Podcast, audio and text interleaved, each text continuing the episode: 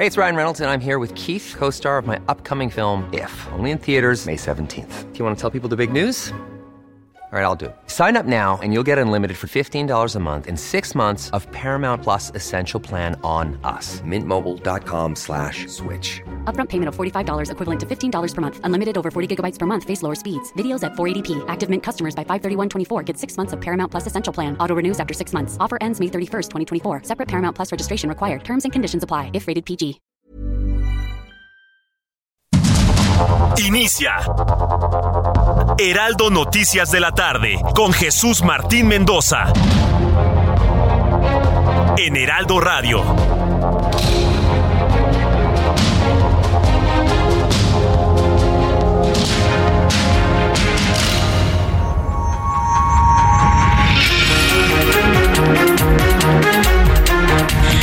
Las 6 de la tarde en punto, hora del centro de la República Mexicana. Bienvenidos, muy buenas tardes. Iniciamos el Heraldo Radio. Hoy es martes 7 de marzo de 2023.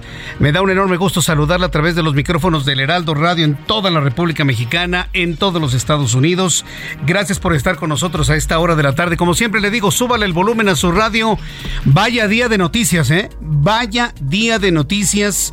Y sin duda alguna, este 7 de marzo va a pasar a la historia por el día en el que, vaya, pues eh, no quisiera decir que se alejan, pero sí se enfrían y se tensan las relaciones entre el gobierno de México y el gobierno de los Estados Unidos. El fiscal general de justicia del estado de Tamaulipas, Irving Barrios, afirmó que el secuestro de los cuatro ciudadanos estadounidenses en Matamoros, ¿se acuerdan? Los cuatro estadounidenses secuestrados el viernes pasado, hoy fueron localizados, pero dos de ellos asesinados, ejecutados fue resultado, dicen, de una confusión de los criminales. Adiós. Ahora resulta que los criminales se confunden. Ahora resulta que ya no saben cuando una camioneta es blindada o cuando se trata de integrantes de, la banda contraria o, se equivocan de nacionalidad, por el amor de Dios. Pero bueno, eso es lo que están diciendo. Yo cumplo la labor de informarle lo que dio a conocer el fiscal general de justicia del estado de Tamaulipas, que los delincuentes se confundieron de criminales y aclaró que no hay agentes del FBI en el país. Ah, es que a través de las redes sociales empezó a fluir una información de que uno de los asesinados era un agente del FBI, lo que contribuyó al nerviosismo exacerbado de toda la relación en este momento entre México y los Estados Unidos. Mientras tanto, en este marco de confusiones, en este marco de tensión por el asesinato de dos estadounidenses en territorio mexicano, Ovidio Guzmán López, hijo de Joaquín Guzmán Loera, comparece mediante videoconferencia ante un juez federal en el penal de Almoloya es notificado de la petición formal de extradición que ha presentado el gobierno de los Estados Unidos a México. Se le está poniendo en antecedentes a este joven también conocido como el ratón de que Estados Unidos lo quiere en su territorio. Aquí la pregunta es, ¿el gobierno mexicano entregará a Ovidio a Estados Unidos o habrán de protegerlo como dé lugar? Esa es todavía una moneda en el aire. Y bueno, pues lo platicaremos más adelante aquí en el Heraldo Radio. Le informo que las organizaciones Red en Defensa de los Derechos Digitales, artículo 19, y Social TIC revelaron que 2020 el ejército mexicano utilizó el programa Pegasus para espiar a Raimundo Ramos Vázquez, presidente del Comité de Derechos Humanos de Nuevo Laredo, para entorpecer una investigación sobre una ejecución extrajudicial ocurrida en Tamaulipas. Mire, de lo que nos enteramos de Pegasus, es gotitas de lo que verdaderamente ocurre. Gotitas. Si supiera que en este momento nos están viendo a todos a través de nuestros teléfonos que tenemos aquí. No, estos son menudencias menudencias de todo lo que saben, escuchan y ven quienes operan ese programa Pegasus. Bueno, lo vamos a platicar un poco más adelante también aquí en el Heraldo. El presidente nacional del PRI, Alejandro Moreno, negó que su partido tenga un acuerdo para ceder a la gubernatura del Estado de México a Morena y calificó a su homólogo de Movimiento Ciudadano Dante Delgado de ser un esquirol y un vividor de la política, claro, porque Dante Delgado en el momento que no se une a la oposición, lo que hace es trabajar para Morena, dividiendo y atomizando y bombardeando el voto. Por supuesto, hoy Alito Moreno le llamó a Dante Delgado Esquirol y un vividor de la política y de buscar dividir el voto a favor del partido Guinda.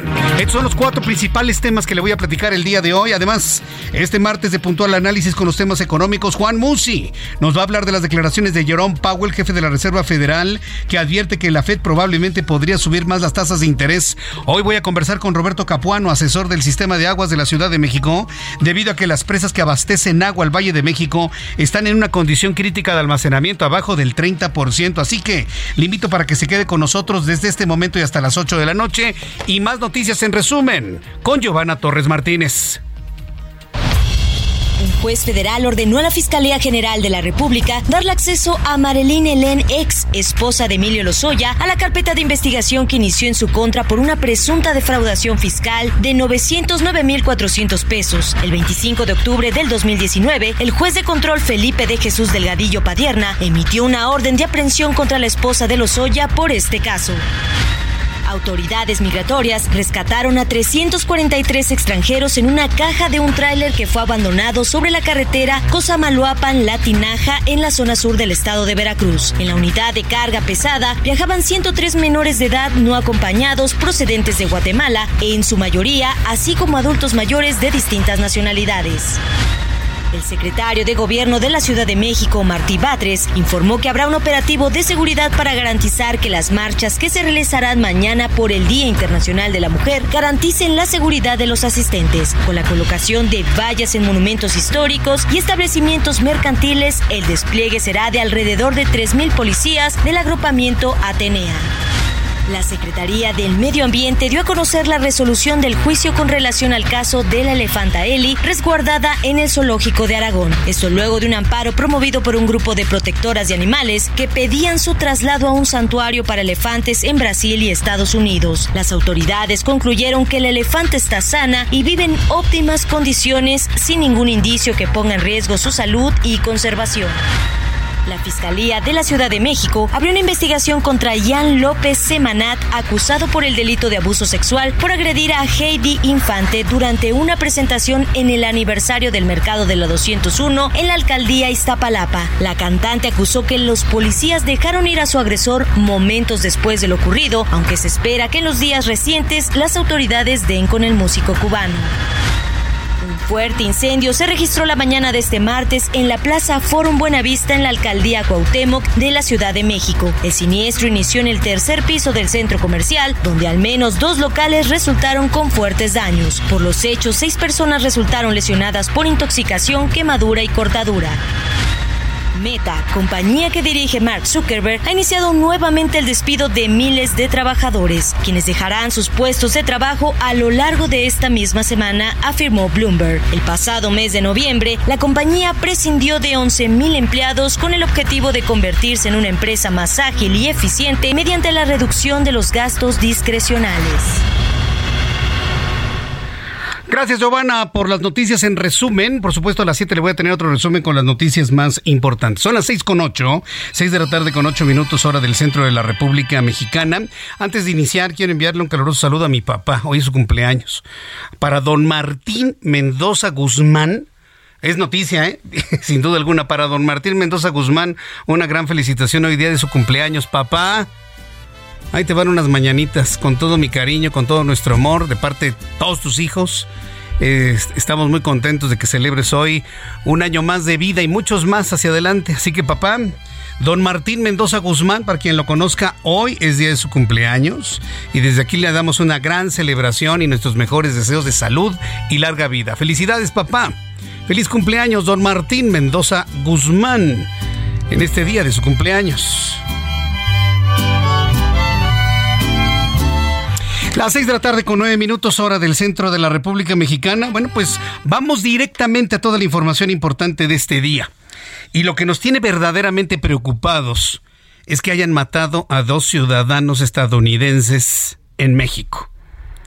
El presidente de la República hoy en la mañana hizo muchos comentarios sobre esto después de haber escuchado el informe del gobernador en Américo Villarreal y llegó a decir que México no hace tanto escándalo cuando matan mexicanos en territorio estadounidense. Creo que no fue una declaración muy afortunada que digamos, pero lo dijo. Obviamente se mandó condolencias, ¿no? Por las víctimas y lo que usted guste y mande, pero políticamente, diplomáticamente, esto nos pone en una situación como países, como gobierno, como sociedad sumamente complicada. En Tamaulipas, medios locales informan que los cuatro estadounidenses privados de su libertad estaban en una zona donde opera el cartel del Golfo o cártel del Golfo. Al respecto, el embajador de los Estados Unidos en México, Ken Salazar, publicó un comunicado lamentando la muerte de dos de los cuatro estadounidenses secuestrados. Además señaló la preocupación por el control que tiene el denominado cártel del Golfo en la frontera chica como se le llama, por lo que señaló que es necesario combatir la impunidad y enfocar recursos tanto a las autoridades de seguridad como de justicia. Por otra parte, esta mañana, en la conferencia matutina, ya la adelantaba, la del presidente mexicano, el gobernador de Tamaulipas, Américo Villarreal, informó mediante una llamada telefónica que los cuatro estadounidenses secuestrados habían sido hallados, es decir, cuando le habla Américo Villarreal, tenía una hora de haber sido informado que habían sido localizados los cuatro estadounidenses y 35 minutos de haber corroborado que dos estadounidenses habían sido ejecutados en territorio mexicano. No se murieron, no se intoxicaron, no tuvieron un accidente, no, los mataron. Están ejecutados. Lamentablemente no conocemos todavía la forma en la que se hizo esto, porque a la una de la tarde hubo una conferencia de prensa en donde prácticamente se informó nada. Lo central que conocemos lo informó el propio gobernador durante la conferencia matutina del presidente mexicano, dos sin vida, uno herido, otro ileso, que por cierto el herido y el ileso ya se encuentran en los Estados Unidos, y esto fue lo que ocurrió hoy por la mañana, eran aproximadamente las 8 de la mañana. Américo, mira, ese, eh, te están escuchando, ¿eh? Aquí en la, en la conferencia. Sí, señor. ¿Puedes eh, informarnos? Pues, señor, eh, siguiendo sus instrucciones del trabajo en conjunto, no hemos dejado desde el día viernes de estar atentos de este problema y hoy aproximadamente hace una hora nos notificaron que había indicios de haber visto a los cuatro ciudadanos norteamericanos y hace 35 minutos ya fue este, plenamente confirmado por la Fiscalía. Eh, en- de los cuatro hay dos de ellos fallecidos, una persona herida y la otra con vida. Y ahorita van las eh, ambulancias y el resto del personal de seguridad a dar el apoyo correspondiente pues para el traslado y el apoyo médico que se pueda requerir. Así lo informó el gobernador constitucional del estado de Tamaulipas, que como le digo, posteriormente ofreció junto con Rosa Isela Rodríguez una conferencia de prensa a la una de la tarde. Autoridades federales de Tamaulipas, como le digo, dieron esta conferencia en conjunto para dar detalles del secuestro de cuatro estadounidenses en Matamoros. Sin embargo, le faltó sustancia a la conferencia porque nunca se supo si habían sido ejecutados, la forma como fueron encontrados. Muchas preguntas quedaron sin responder. Ángel Arellano nos tiene los detalles de lo ocurrido en la conferencia de prensa.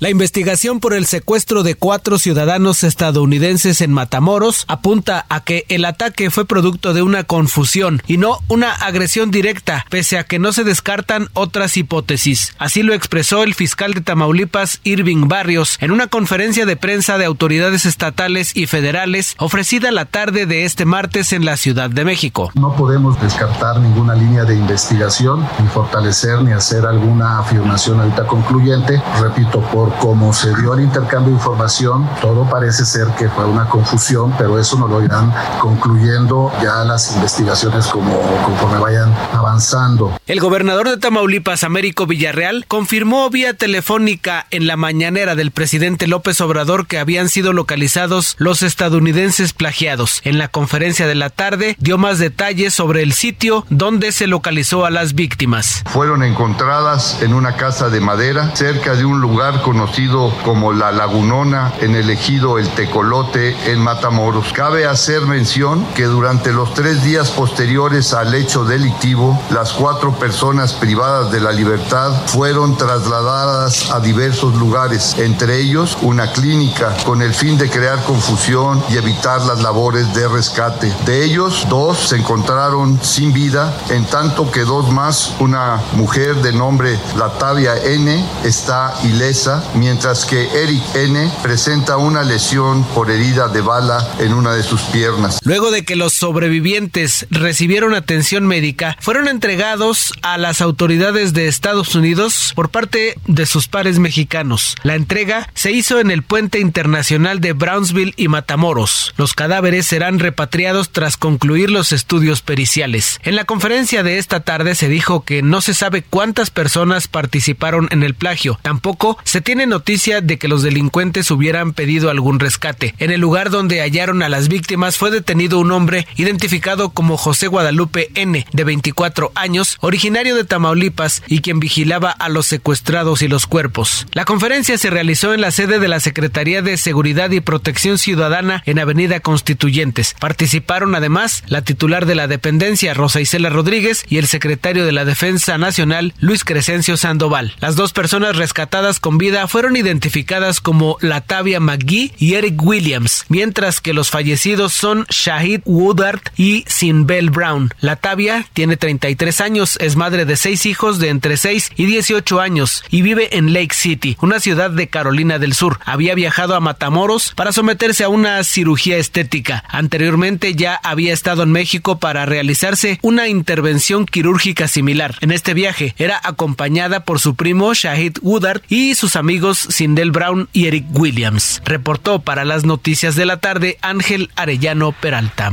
Gracias Ángel Arellano por eh, este resumen muy completo de lo que se informó en la conferencia de prensa.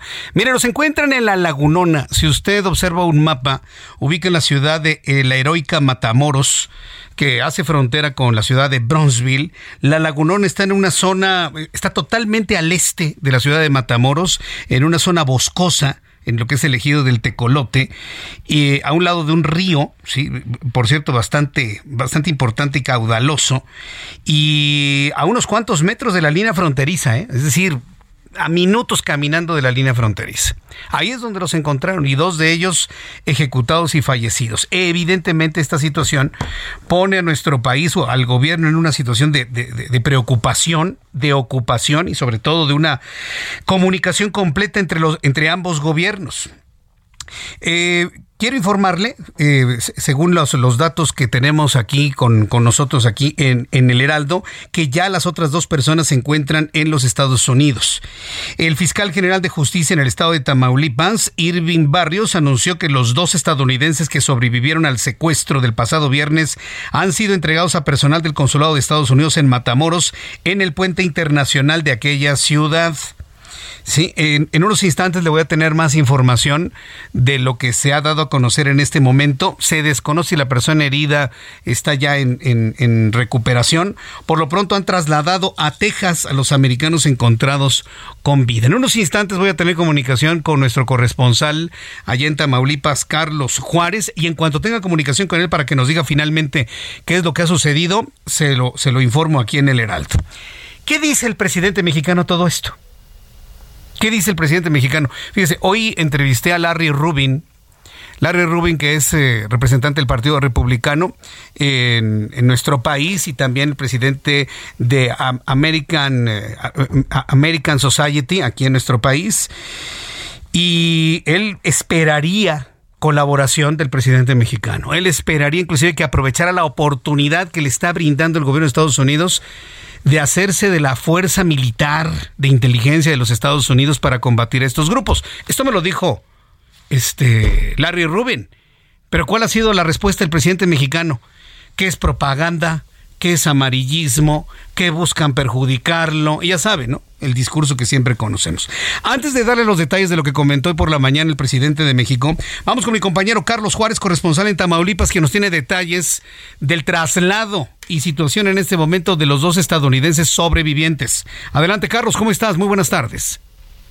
Hola, ¿qué tal Jesús Martín? Muy buenas tardes, qué gusto saludarte a ti y a todo tu Te comento que autoridades mexicanas entregaron a las norteamericanas, a los dos sobrevivientes de este secuestro de los cuatro americanos el pasado viernes 3 de marzo. Fue por el puente conocido como Los Tomates, por donde fueron repatriados esto, estas, estas dos personas, un hombre y una mujer.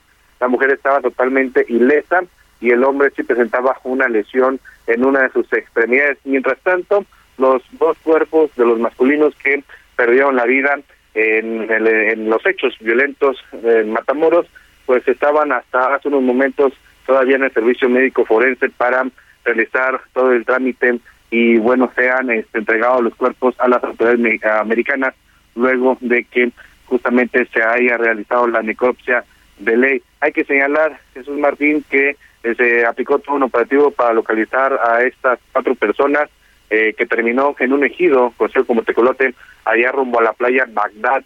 Y también ha habido reacciones por parte de los tamaulipecos. Se puede decir que Delia Quiroa, quien es una de las representantes de las madres buscadoras, mostró su indignación ante el gobierno de México porque eh, se aplicó toda una, una fuerza, una fuerza del Estado para encontrar a estos americanos, pero cuando se buscan a un mexicano o a un tamaulipeco, lo dijo, las autoridades les piden esperar hasta 72 horas para comenzar con eh, la búsqueda o emitir un boletín de búsqueda. Delia Quiroa también pidió a las autoridades mexicanas poner atención en lo que van a, hacer las autoridades respecto a las personas que están desaparecidas y es que aseguró que Tamaulipas ocupa de los primeros lugares en personas no localizadas a nivel nacional. También insistió en que eh, lamentaba mucho la muerte de dos personas, pero también se dijo agradecida con Dios que familiares van a poder entregar, eh, tener los cuerpos de estas personas que fallecieron, ya que según en Tamaulipas muchas personas no pueden ni siquiera sepultar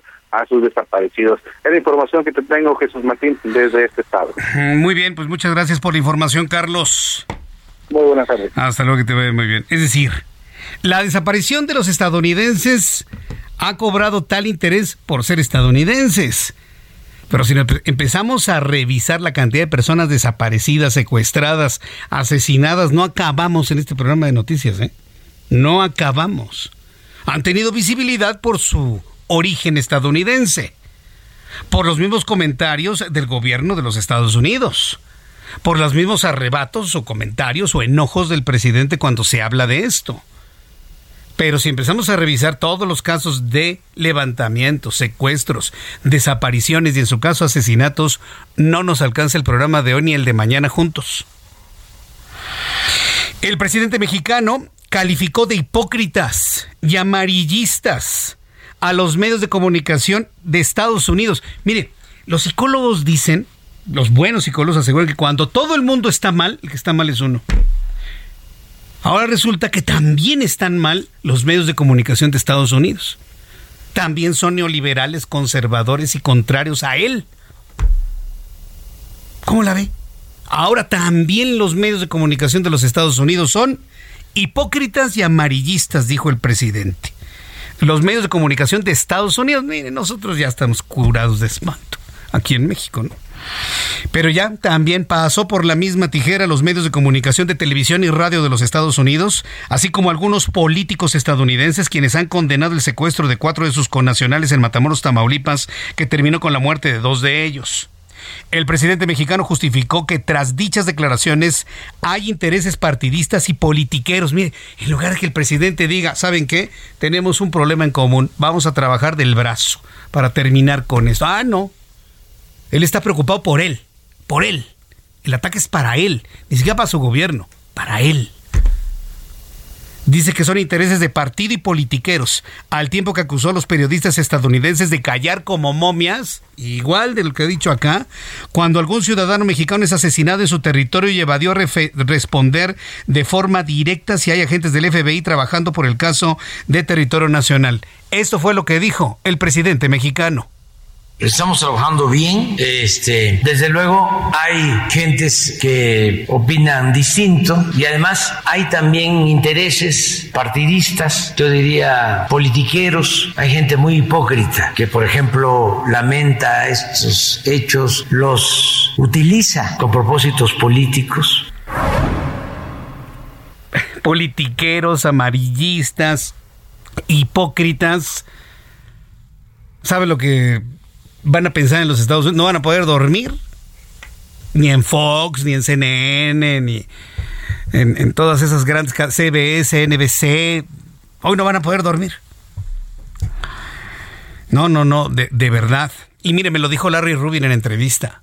es la gran oportunidad del presidente de México de ir del brazo con el presidente de los Estados Unidos y en conjunto combatir un problema mutuo de ambos países, de México los Estados Unidos, y no porque lo haga por los Estados Unidos, sino que lo haga por los mexicanos que no podemos ni siquiera caminar por las calles de una ciudad michoacana, por ejemplo. Eso me dijo Larry Rubin. ¿Irá a cambiar el discurso el día de mañana? Difícilmente. Al regreso le tengo más sobre esta información aquí en el Heraldo Noticias. Escucha las noticias de la tarde con Jesús Martín Mendoza. Regresamos.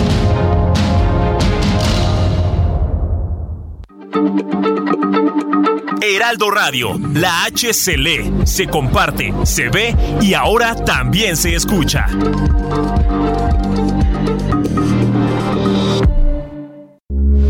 Heraldo Radio, con la H que sí suena y ahora también se escucha. Continúa Heraldo Noticias de la tarde con Jesús Martín Mendoza.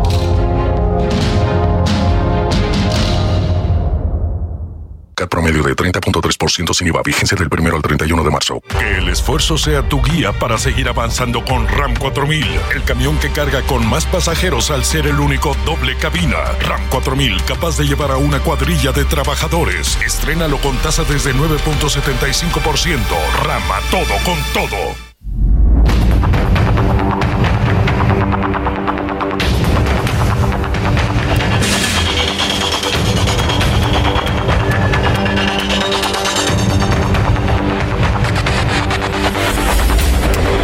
Son las seis y media, las seis de la tarde con 30 minutos. Escucha usted el Heraldo Radio. Yo soy Jesús Martín Mendoza con toda la información importante del día de hoy. Bueno, ya le informé lo ocurrido, cómo encontraron estas dos personas, los dos sobrevivientes, dónde están, las reacciones del gobierno de los Estados Unidos, las reacciones del gobierno mexicano y del presidente que calificó de populistas, amarillistas, y todo lo que usted guste y mande a los medios de comunicación estadounidenses y a los políticos de los Estados Unidos. Concretamente, ¿qué está pidiendo el gobierno de Estados Unidos? El asunto es grave y le voy a decir por qué. ¿Cuántos años y de manera mucho más intensa, sí sucedió durante el tiempo de Enrique Peña Nieto y de Felipe Calderón, pero mucho más en estos últimos cinco años, casi cinco años de gobierno, ¿Cuántas veces el gobierno de los Estados Unidos y el Departamento de Estado ha recomendado no viajar a México? A los ciudadanos estadounidenses. ¿Cuántas veces? ¿Cuántas? No viajar a Cancún, no viajar a Tamaulipas, no viajar a Michoacán, no viajar a Jalisco, no viajar, no viajar, no viajar. Lo recomienda el, el, el secretario de Estado norteamericano de manera frecuente. Cuando estaba Donald Trump, ahora con Joe Biden, ha sucedido exactamente lo mismo. ¿Y qué decíamos en México? Exageran. Ay, ni que estuvieran matando en las esquinas. Ay, exageran los Estados Unidos. Y mire, les matan a dos estadounidenses en territorio mexicano. Aquí la pregunta es, ¿exageraban o no exageraban? El gobierno de Estados Unidos afirmó que el Buró Federal de Investigación, el FBI, está trabajando ya con las autoridades mexicanas por el secuestro y asesinato de, dos estadounidenses en Matamoros. Secuestro de cuatro y asesinato de dos de ellos. Sobre este tema, Karine Jean-Pierre, vocero de la Casa Blanca, envió sus condolencias a las familias por los hechos ocurridos en México, añadiendo que el presidente de Estados Unidos, Joe Biden, ya está enterado de la situación y reiteró que el FBI está trabajando con las autoridades mexicanas para esclarecer los hechos. Por su parte, el vocero del Departamento de Estado, Ned Price, confirmó la identidad de los ciudadanos estadounidenses e informó que dos de ellos regresaron a Estados Unidos y se recuperaron los otros dos cuerpos, pero fíjese, ¿eh? de manera inmediata.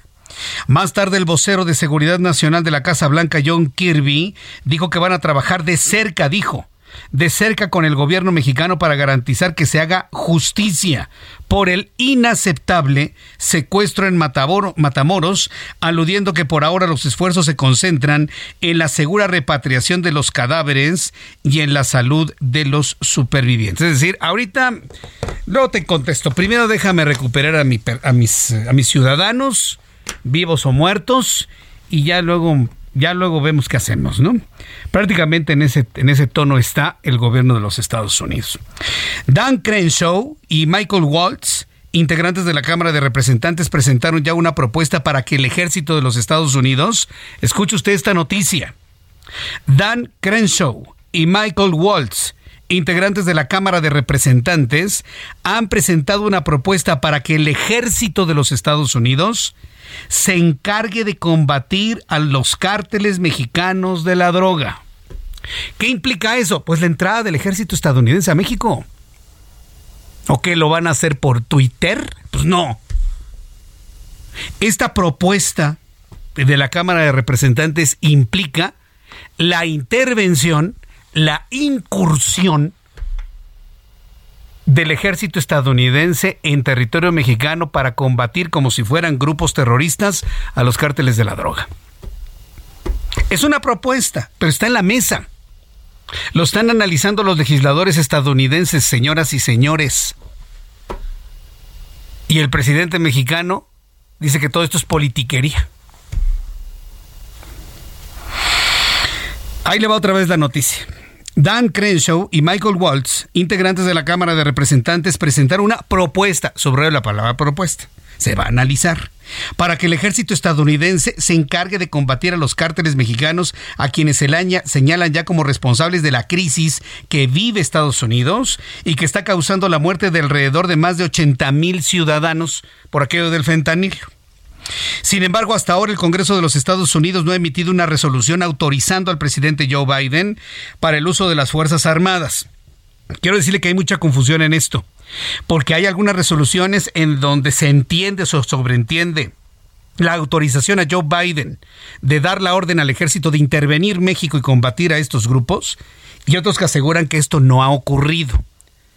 Yo creo que tenemos que esperarnos a una declaración clara del presidente estadounidense en este sentido. Si va a enviar a las fuerzas, porque no se ve ninguna intención ni del presidente mexicano para hablar con Joe Biden, ni de Joe Biden para hablar con el presidente mexicano. Eso también tenemos que tomarlo en cuenta.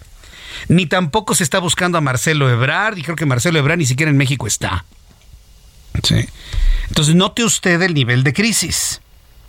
Hasta ahora el Congreso de los Estados Unidos no ha emitido una resolución autorizando al presidente Joe Biden para usar la Fuerza Armada en territorio mexicano en la lucha contra los carteles de la droga, al contrario de lo que afirman publicaciones compartidas centenares de veces en redes sociales desde el 5 de marzo pasado. La propuesta aún no ha sido tratada en la Cámara de Representantes ni en el Senado, indica el sitio web de la Cámara Baja, pero eso no significa, eso ya se lo digo yo, que la propuesta no exista.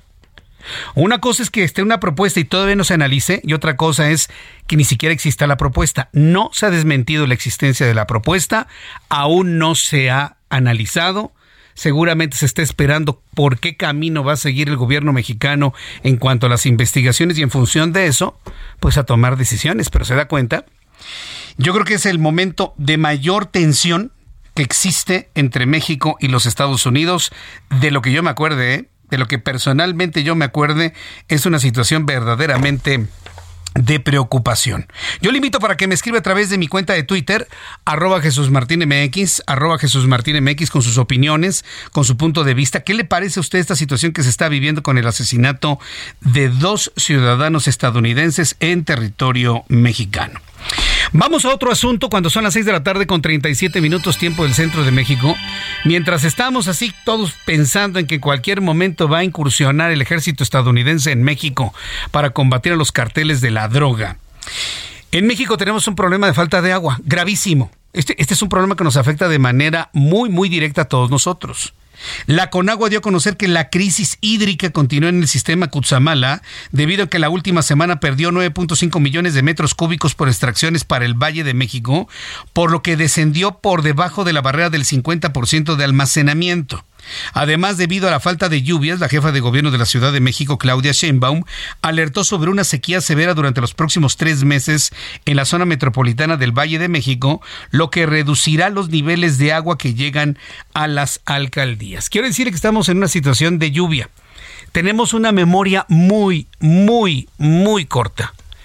Pero si usted ve si usted ve los, los almanaques de años pasados, en estas fechas llueve a cántaros. ¿Por qué llueve copiosamente a finales de febrero y principios de marzo? Porque se prepara la floración de la primavera. No ha caído una gota de lluvia. Y hace 20 años, 15 años, en estas fechas llovía de manera sumamente copiosa. Vamos a escuchar a Frida Valencia, reportera del Heraldo Media Group, quien nos tiene todos los detalles de lo que se ha informado sobre esta severa sequía que se vive, al menos en el centro del país. ¿Qué tal Jesús Martín? Te saludo con el gusto de siempre y hoy te comento que por la falta de lluvias, fenómeno propio de la temporada de estiaje, la jefa de gobierno de la Ciudad de México, Claudia Sheinbaum Pardo, alertó sobre una sequía severa durante los próximos tres meses en la zona metropolitana del Valle de México, lo que reducirá considerablemente los niveles de agua que llegan a las alcaldías. En conferencia de prensa, la mandataria capitalina señaló que actualmente la Ciudad de México recibe 2.5 metros cúbicos de agua menos que en 2019, por lo que ya se trabaja en acciones coordinadas con los gobiernos del Estado de México y Michoacán para recuperar el agua perdida. No obstante, también hizo un llamado a la ciudadanía para cuidar el líquido. Escuchemos su mensaje. Y sobre todo le pedimos a la ciudadanía su apoyo. No, siempre salimos adelante juntos en problemas difíciles como estos en la ciudad. ¿Qué podemos hacer? Pues primero acciones de ahorro de agua. Las más básicas y las que representan más cantidad de agua ahorrada es no regar los jardines con agua potable. Vamos a estar dando en los próximos días distintas acciones para que puedan utilizar agua tratada. Por su parte, Germán Martínez, director general de la Comisión Nacional del Agua, señaló que actualmente el sistema Cutzamala, del que se alimenta la estructura de agua de la Ciudad de México, se encuentra a menos de la mitad de llenado, condición que se estima mejore hasta junio de este año con las lluvias propias de la temporada. En tanto, aseguró que las entidades involucradas ya preparan una estrategia para recuperar el agua perdida, acciones entre las que se encuentra la perforación de 29 pozos en Zumpango, misma que en una primera etapa, que se espera sea a finales de marzo, dotará al Valle de México con 400 litros por segundo. No obstante, se prevé que en una segunda etapa se pueda alcanzar otros 400 litros por segundo para que en la última y tercera etapa se tenga un suministro total de 1.300 litros por segundo. A la par, se invirtieron 650 millones de pesos en la ampliación de la planta potabilizadora de la presa Madín en el Valle de México, cuya culminación brindará 500 litros de agua por segundo. Además, en coordinación con el gobierno de Michoacán, se implementó la tecnificación de la zona de riego que abarca más de 2.300 hectáreas en las que se ahorra líquido para llevarlo directamente a las presas, lo que suministrará 1.500 litros de agua por segundo. Al respecto, la jefa de gobierno adelantó que en los próximos días se hará también una convocatoria al sector industrial para contribuir con la dotación de líquido a través de los pozos particulares. Sin embargo, aseguró que en caso de que las alcaldías presenten carencias de agua, se les apoyará con el servicio de pipas gratuito. Hasta aquí mi información, regreso contigo. Muchas gracias por la información, Frida. Gracias por la información aquí en el Heraldo Radio. Seguimos hablando del agua. Aquí en la capital del país tenemos, y, debo ser muy, muy autocrítico, debido a la, a la, mala información que se da en los medios de comunicación. La gente tiene la idea que el agua que tomamos viene del sistema Kutsamala. Y no, señores. De cada 10 litros que usted consume, Tres vienen del sistema Cutzamala y siete se obtienen de bombas de extracción de agua del subsuelo del Valle de México, del acuífero del Valle de México. Entonces cuando me dicen, es que el sistema Cutzamala, sí, pero apenas representa el 30%, menos del 30% de lo que llega al Valle de México. El agua que consumimos aquí la extraemos del subsuelo, que se filtra del sistema montañoso en donde estamos construyendo casas y poniéndole cemento y calles y luminarias para obtener el voto y de esta manera se evita la filtración de agua al subsuelo. Sí sabía, ¿no? Yo creo que todos lo sabemos, ¿no? Que el agua se filtra al subsuelo a través de las faldas montañosas del Valle de México. Tengo en la línea telefónica Roberto Capuano. Él es asesor del sistema de aguas de la Ciudad de México, a quien yo le agradezco estos minutos de comunicación con el auditorio del Heraldo. Estimado Roberto Capuano, ¿cómo está? Muy buenas tardes. Hola Jesús, buenas tardes. Agradezco mucho el espacio. ¿Cuál va a ser la estrategia de atención ante la temporada de sequía que tenemos? Recordaba con el público que hace 20 años, 15 años, en esta temporada llovía de manera copiosa, preparando precisamente la llegada de la primavera. Ahora no ha caído ni una sola gota de agua. ¿Qué vamos a hacer en el Valle de México?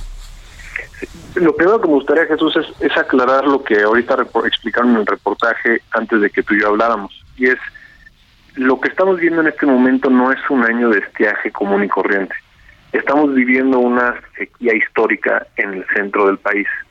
Esto quiere decir que el agua que tenemos almacenada en ahorita comentadas de Cuchamala está en un nivel muy bajo.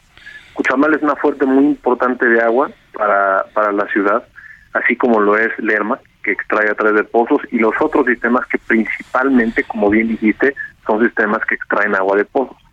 pero Cutzamala está sufriendo y con ello está llegando menos agua a la ciudad.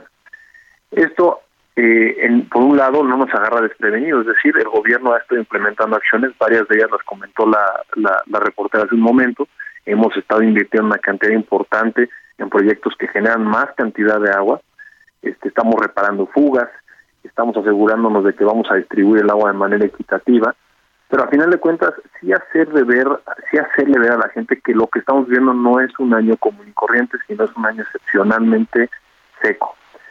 ¿Qué es lo que podemos hacer? Era tu pregunta.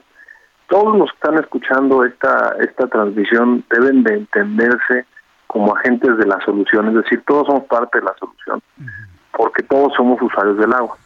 Tenemos suficiente agua para consumo humano, no tenemos suficiente agua para malgastarla. En este momento, ¿qué quiere decir malgastar el agua? Quiere decir usos que no son para uso humano. Entonces, algunas cosas que podrían ser eh, de sentido común para algunos, pero les voy a mencionar. No debemos de regar jardines en este momento, porque el agua que estamos utilizando para regar jardines es agua que generalmente este, no se regresa al subsuelo. No debemos de lavar de ninguna manera vehículos ni banquetas con mangueras debemos de reutilizar el agua de nuestras de nuestras casas que se pueda utilizar de la regadera o de la lavadora de, ropa, bañarnos rápidamente y revisar si tenemos fugas en la casa. De esta manera, todos contribuyendo, vamos a asegurarnos de que no se está perdiendo agua en usos, en consumos que no son para personas, porque nuestra prioridad es darle agua a la gente. estoy completamente de acuerdo. Eh, la sociedad mexicana no funciona con recomendaciones y conciencias. La verdad se ha dicho, los mexicanos no funcionamos así. Los mexicanos funcionamos con castigos y sanciones. Y para muestra, como en el reglamento de tránsito, el que no trae el cinturón se lo pone, pero no porque vaya a salvar la vida, sino para evitar una multa. Lo mismo lo planteo en este momento. ¿Qué sanciones, qué castigos, qué multas va a haber para aquella persona que tire y desperdicie el agua en la Ciudad de México? En este momento se está planteando una campaña informativa. Y yo tengo una yo tengo una opinión Jesús eh, distinta a la tuya en el sentido de que pienso que la Ciudad de México a lo largo de a lo largo del tiempo ha mostrado una capacidad maravillosa de solidaridad. Un ejemplo de ello, por mencionar uno, es por ejemplo recordemos cómo reaccionó la población de esta ciudad en el sismo del 17. Sí, pero no necesitamos terremotos, no necesitamos terremotos. Y el asunto de la sequía la gente no lo entiende muy bien. Cada quien se rasca con sus propias uñas y la gente se gasta el agua porque la paga. O sea, tenemos que luchar con la idiosincrasia, la forma como nos han educado en México. Yo sigo insistiendo que nada de eso sirve. Tiene que haber sanciones y fuertes, hasta de, de torito, ¿eh? No exagero, ¿eh? pero si la gente no le ponen una sanción, no le va a importar.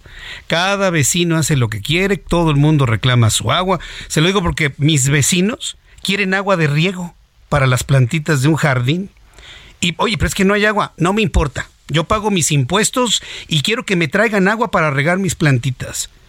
Le estoy compartiendo no cosas que me dicen, cosas que he vivido. Y si no hay sanciones para la sociedad de esta Ciudad de México, de verdad, por muy buena voluntad, no va a funcionar. Yo entiendo que eso afecta la imagen de cualquier gobierno. Pero llegará el día en el que si no se ahorra el agua con sanciones, no vamos a salir del problema. ¿eh? Yo se lo digo desde ahora. Digo, estoy bien, de, de acuerdo, hagamos la campaña de información, pero vamos a ver cuánta agua se ahorra, ¿no? Bueno, hay algunas cosas que sí, que sí son obligatorias. Por ejemplo, pensemos en los grandes consumos de agua. Es muy grave, por ejemplo, si un campo de golf regara con agua potable. esos lugares sí está por norma determinado que tienen que regar con agua tratada. Sí, ahí sí lo hacen con agua tratada. De eso sí nos vamos a asegurar. ¿no? Tenemos que asegurarnos que el mensaje llega muy claro a los sectores que más agua consuman, por ejemplo, el sector hotelero. El jueves los vamos a citar con la jefa de gobierno, les vamos a explicar la situación y vamos a pedirles a todos ellos, a los grandes consumidores de agua, que hagan un compromiso de reducción de su agua y lo deben de poder hacer. Y lo deben de poder hacer. Ahora, semanalmente o, tan seguido como sea necesario, eso lo vamos a determinar conforme avancemos en este proceso de sequía, vamos a estar informando. Entonces, si la sequía continúa una tendencia negativa, lo vamos a tener que informar y el gobierno tendrá que responder de manera de manera coherente a lo que está pasando con las fuentes de agua. Pero en este momento lo que queremos que la gente entienda, sepa es esto no es una situación normal, no es un año más, es una sequía histórica en la ciudad. Como tal, tenemos que conceptualizar el uso del agua de una manera diferente, como algo que requerimos principalmente para el consumo humano, y lo que no es consumo humano debemos de verlo como un uso que en este momento es innecesario. Bien, pues eh, yo quiero agradecerle mucho el que me haya tomado la llamada telefónica. Nosotros cumplimos con esta labor que ustedes nos piden de informar y hacer conciencia sobre este asunto. Y yo hago votos porque el mensaje llegue. Pero yo conozco gente de algunas regiones de la Ciudad de México que de verdad se lo digo, mm, mm, este tipo de mensajes bajo el argumento de yo pago mi agua y hago con ella lo que yo quiera, no lo van a entender. ¿eh? Y ahí es donde se requieren otro tipo de acciones, ¿no cree usted? Yo creo que lo vamos a lograr. Yo creo que lo vamos a lograr. Me, me, me siento siempre muy este optimista de, de las cosas que requieren de la buena voluntad de las personas. Y, creo que esta no va a ser la excepción. Por eso queremos asegurarnos de que todos se enteran, de que todos lo escuchan. Por eso estamos tan activamente comunicando el día de hoy. Eh, yo me siento optimista de que vamos a vamos a lograr asumir este reto como hemos logrado otros grandes retos que hemos vivido en la ciudad. Tomo su convocatoria también con el mismo optimismo. Vamos a informar y si se necesita reforzar de otra manera, créame que va, va, a tener el apoyo no nada más de este medio, sino de muchos, sin duda alguna. Muchísimas gracias por este tiempo, Roberto Capuano. Muchas gracias Jesús por el espacio, que estén muy bien todos y buenas Gracias, hasta pronto, que le vaya muy bien. Es Roberto Capuano, asesor del sistema de aguas de la Ciudad de México. Son las 6.50, las 6 de la tarde con 50 minutos hora del centro de la República Mexicana. En unos instantes voy a tener comunicación con Marta Lucía Mitchell, presidenta de la Comisión de Igualdad de Género en el Senado de la República. Y es que mañana es 8 de marzo, mañana es el día de la gran marcha de colectivos eh, femeninos en la Ciudad de México, eh, en donde van a exigir una vida libre de violencia. Las mujeres, las bueno, e, e, en estos tiempos, en estos tiempos he leído cosas verdaderamente insólitas, insólitas insólitas. Porque todos nosotros estamos de acuerdo en la marcha, ¿no? Y que todos nos vistamos de morado. Mañana ya el Heraldo estamos vestidos de, morado. Nuestro color en estos días es morado en televisión, en la prensa, en la web. Estamos vestidos de, de morado en esta solidaridad con los grupos femeninos y en esta exigencia de tener una vida libre de violencia de cualquiera. Libre de violencia sexual, de violencia física, de violencia psicológica, de violencia económica de todo tipo de violencias y nos hemos sumado siempre a ese gran reclamo. Mañana es el día de la gran marcha. Nuestros compañeros, compañeras reporteras van a estar revisando y llevando seguimiento puntual de toda la marcha. Nuestros compañeros reporteros varones los vamos a tener cubriendo, pero a la distancia para evitar que sufran agresiones, porque bueno, esa es la parte que a mí en lo personal no me gusta de estas marchas, en donde arremeten contra el hombre, contra lo que sea. Eh, pero aquí lo que me, preocupa y ocupa es que espero que este sea el primer año en donde las mujeres pues también busquen su visibilidad.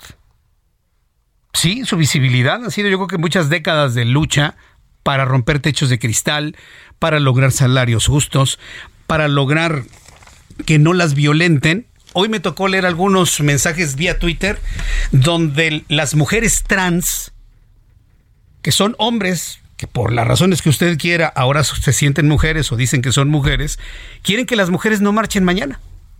Que el 8M sea un día en donde los hombres que ahora se convirtieron en mujeres sea su día.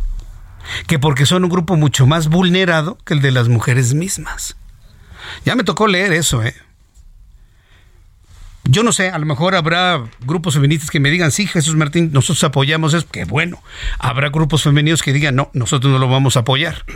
Aquí de lo que se trata es que ningún grupo se invisibilice, que no exista. Que un grupo le diga a otro, tú ya no marchas porque ahora me toca a mí marchar. Pues que marchen juntos y ya.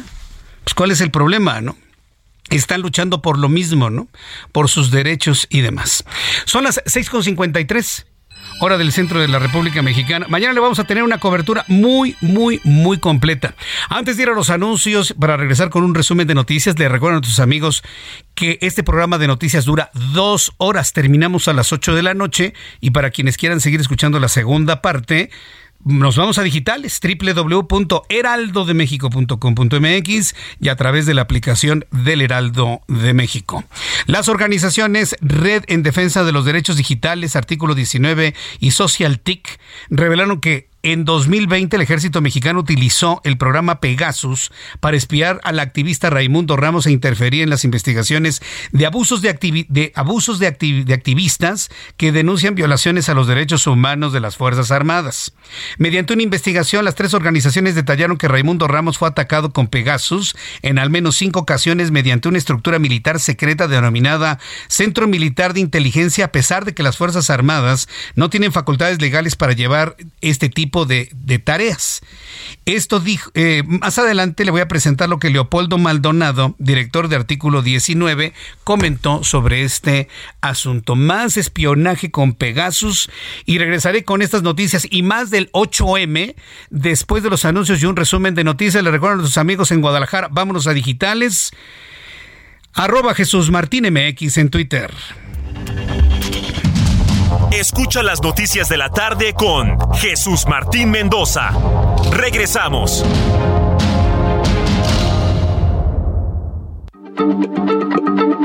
Heraldo Radio, la H se lee, se comparte, se ve y ahora también se escucha.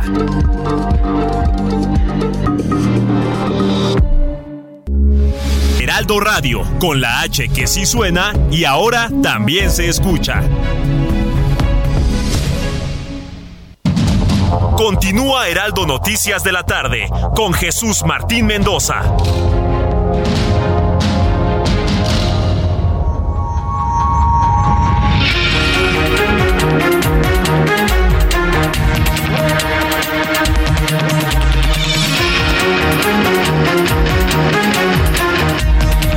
Son las 7 en punto, las 19 horas en punto hora del centro de la República Mexicana.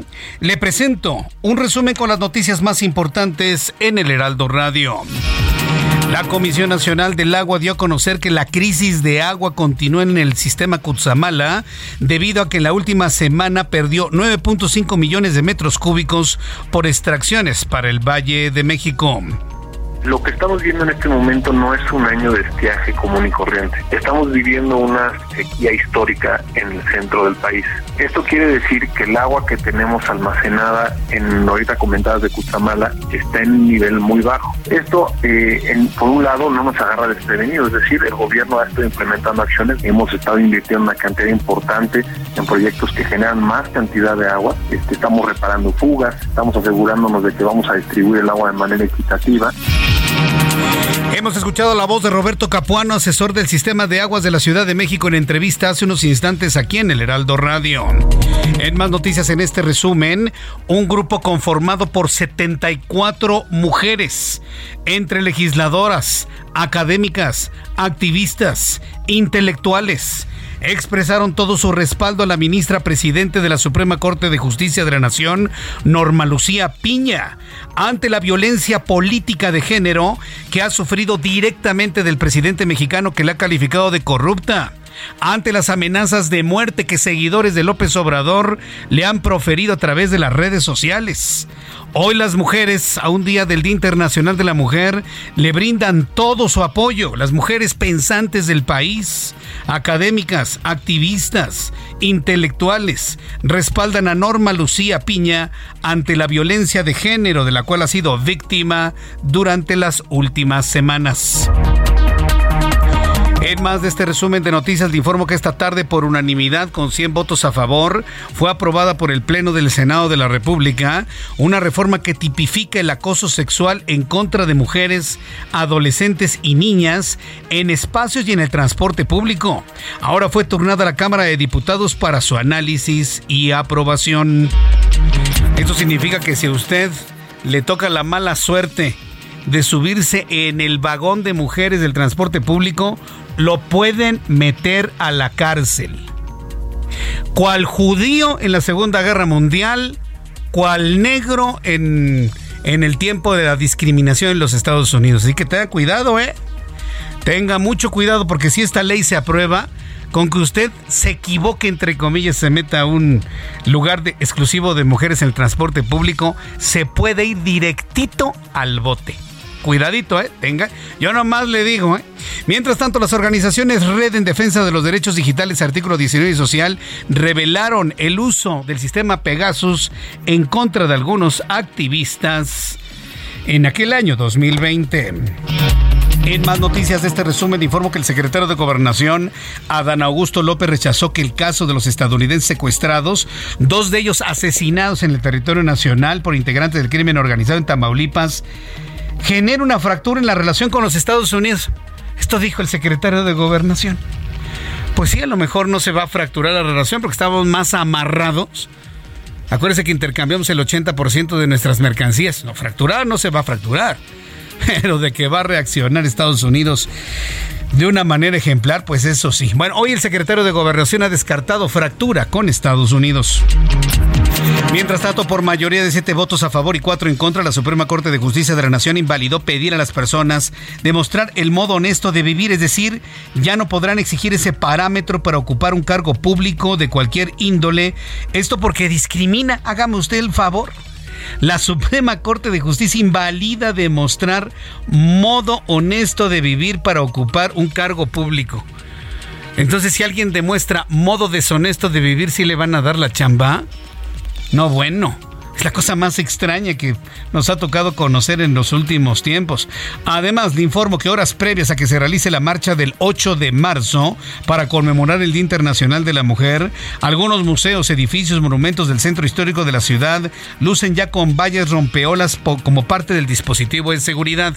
Todo aquello que no se utilizó para millones de mexicanos que nos manifestamos el 13 de noviembre y el 26 de febrero, ahora sí se va a tener que utilizar. Y no se puede tener acceso ni al hemiciclo a Juárez, ni al Palacio de las Bellas Artes, no se va a poder acercar a menos de 50 metros del Palacio Nacional, en fin, todo está totalmente resguardado debido a la violencia que se espera para el día de mañana. Corea del Norte advirtió este martes a los Estados Unidos y sus aliados que consideraría como una clara declaración de guerra la intercepción de los misiles de prueba que lanza de manera recurrente sobre el Océano Pacífico. Alega que sus programas nucleares y armamentísticos son totalmente de autodefensa. Estas son las noticias en resumen. Le invito para que siga con nosotros. Le saluda Jesús Martín Mendoza.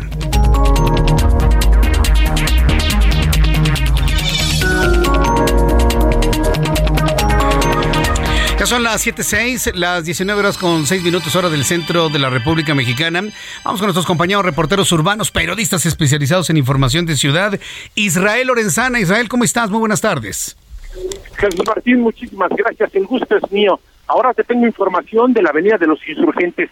Nosotros ya hemos hecho un amplio recorrido, prácticamente desde la zona de la Avenida Álvaro Obregón hasta las inmediaciones de la Raza términos generales, carga vehicular Jesús Martín, importante a la altura de la México Tenochtitlan, también en la zona de Bonavista y por supuesto al cruce con el Paseo de la Reforma. Hay que por supuesto utilizar como alternativa el circuito interior, esto con sus reservas. Hay que recordar que tenemos un carril reversible, así que hay que manejar con mucho cuidado para nuestros amigos que van con dirección hacia la zona de la raza. El sentido opuesto Jesús Martín a través de insurgentes sin ningún problema, a buena velocidad, esto por lo menos desde la zona de Eulalia Guzmán y hasta las inmediaciones del Paseo de la Reforma. Mucha precaución, tenemos un constante cruce de peatones. Jesús Martín, la información que te tengo. Muchas gracias por la información, Israel.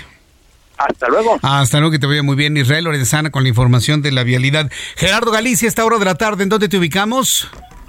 El corazón de la ciudad, Jesús Martín, zona centro de la capital, y prácticamente se han terminado de colocar las vallas metálicas eh, que van a proteger Palacio Nacional y también eh, la catedral el día de mañana durante la marcha feminista de, denominada 8M. Así que habrá que tomarlo en cuenta para nuestros amigos que van a utilizar la estación del Metro Zócalo. Únicamente van a poder accesar si llegan por la parte trasera de Catedral hasta la estación Zócalo. Para nuestros amigos que van a utilizar vehículo, pueden llegar hasta el circuito del Zócalo. Únicamente hay que tomar en cuenta el cruce constante de muchas personas que buscan eh, salir del primer cuadro de la capital. Y también tenemos el cruce constante de trabajadores que están asegurando las enormes vallas metálicas que se han colocado a lo largo del primer cuadro de la capital. En general, el avance en el primer cuadro de la capital está completamente libre y hablamos de vías como la calle Isabela Católica, 20 de noviembre y el circuito del Zócalo. Y por lo pronto, Jesús Martín, el reporte. Muchas gracias por la información, Gerardo. Hasta luego. Hasta luego, que te vaya muy bien. Son las 7 con 8, 19 horas con 8 minutos hora del centro de la República Mexicana. Bien, en noticias internacionales quiero enviar un caluroso saludo a nuestros amigos que nos escuchan, evidentemente a través de plataformas digitales en todo el mundo. Gracias por escucharnos. He tenido mensajes de diversas partes del mundo, muchos llamados desde los Estados Unidos, por supuesto, a través de señales de radio del Heraldo de México en San Diego, en Brownsville, en San Antonio. Gracias por estar en sintonía con nosotros a esta hora de la tarde.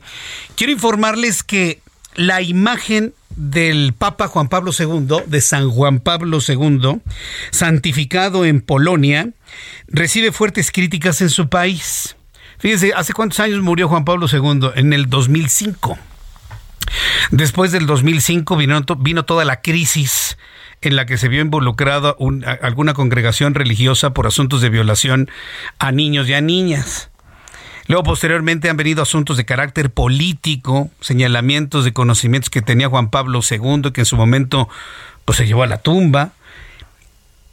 Eh, hago esta aclaración porque hay una intencionalidad clara de gente, tanto dentro de la iglesia como fuera de la iglesia, de dañar la imagen de Juan Pablo II, que la Iglesia Católica, inclusive quienes no son católicos, entendieron como un hombre profundamente espiritual, político sin duda alguna. A él se le debe la caída del muro de, de, Berlín, la terminación de la Guerra Fría y pues todas las luchas contra el comunismo en el mundo desde el punto de vista político. Pero espiritualmente nadie pone en duda que era un santo en vida. Juan Pablo II. Ah, claro que sí. Más allá de los asuntos que tengan que ver con la política y su combate frontal contra el comunismo en nuestro, en, en nuestro país, en el mundo. Bueno, pues la imagen del Papa Juan Pablo II, otra vez, estas ganas de degradar el recuerdo de un gran papa, uno de los más importantes en toda la historia de la Iglesia Católica. La imagen de San Juan Pablo II, santificado y venerado en Polonia, recibe fuertes críticas en su país. Esto debido a que dos investigaciones paralelas revelan que antes de llegar al Vaticano, el otro cardenal Carol Boitila habría encubierto casos de abusos a menores cometidos al menos tres sacerdotes de su diócesis en Cracovia.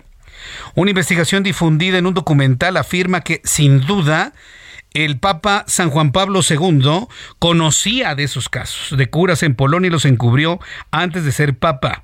Desde el anonimato, un hombre asegura que informó personalmente al entonces cardenal sobre un caso de abuso de un cura en Cisorce, pero que Cairo Boitila, hoy San Juan Pablo II, le, le pidió mantener la discreción necesaria ante ello. A la par, el periodista holandés Overbeek documenta en un libro detalles sobre abusos conocidos por Karol Wojtyla en Polonia previo a ser papa. Una más. Anda por ahí el documental de la, de la niña del Vaticano. Si ya lo vieron en Netflix, yo le recomiendo que lo vean. Véalo, véalo. O sea, yo no le voy a decir, no, no, vea. No, no, sí, véalo. Véalo. Y claro, ve usted claramente la intencionalidad, una vez más, de tratar de manera infructuosa, pero de tratar de involucrar a Juan Pablo II en asuntos que, pues mire, si los supo, los manejó, era un hombre político también. Sí. sí era un santo en vida, pero también era un hombre muy habilidoso en la política. Y hay que conocer los contextos históricos de la iglesia en esos momentos. Obviamente con los ojos actuales, en donde hay una condena total a los abusos sexuales, pues claro, se antoja inaceptable. Pero hay que viajar en el tiempo y entender el tiempo en el que Carlos Wojtyla era, era obispo de Cracovia. Y en ese momento entender el contexto histórico que vivía la iglesia. No por una defensa ultranza, sino para entender las presiones, los peligros, las consecuencias de hacer público un asunto que también en su momento fue condenado.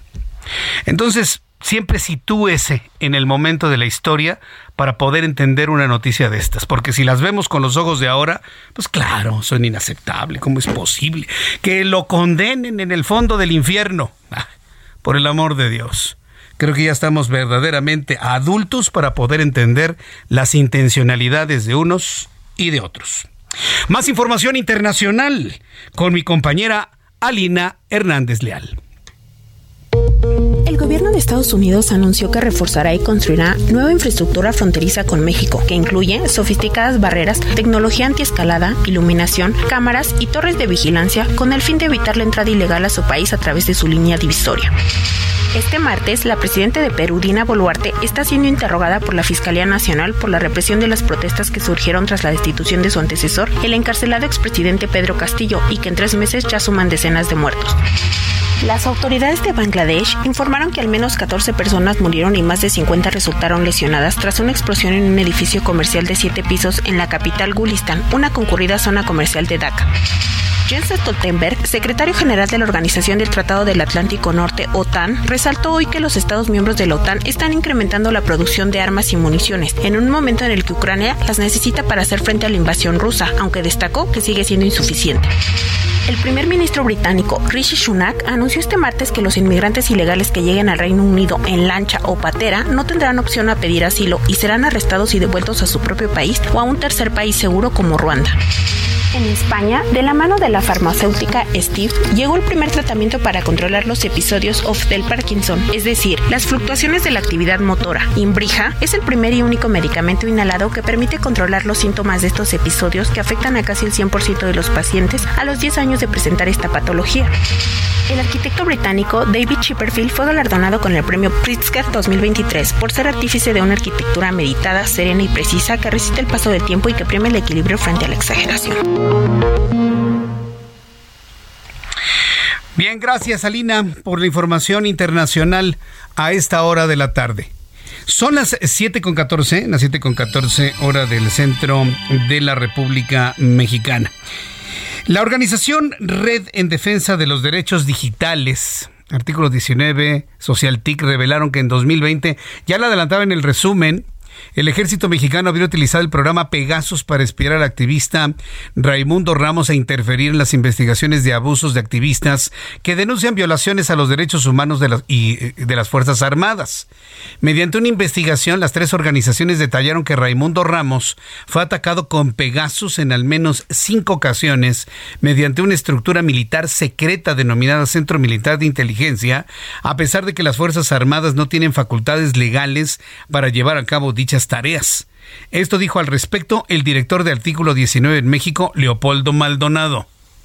No hay una sola solicitud a la única autoridad que puede ordenar o que puede habilitar la intervención de comunicaciones, que es el Poder Judicial de la Federación. No hay. Ni faculta la Sedena para solicitarlo, mucho menos hay facultades para que un juez, una jueza pueda otorgar esa orden de intervención de comunicaciones. El cese inmediato es importante. Que el Congreso haga valer que efectivamente la autoridad civil está sobre la autoridad militar, es decir, que hay un control civil sobre las autoridades militares, se le llame a comparecer a la Sedena y se brinde información sobre estos casos y particularmente sobre la existencia que hoy se revela del llamado Centro Militar de Inteligencia. Tengo en la línea telefónica Paula Salcedo. Ella es oficial del programa de protección y defensa de artículo 19. Estimada Paula, bienvenida. ¿Cómo está? Muy buenas noches. Muy bien, ¿y ustedes qué tal? Gracias, Paula. A ver, ¿cómo, se enteran que este defensor de los derechos humanos eh, era espiado por las Fuerzas Armadas de nuestro país. ¿Cómo, cómo, se conoce esta información?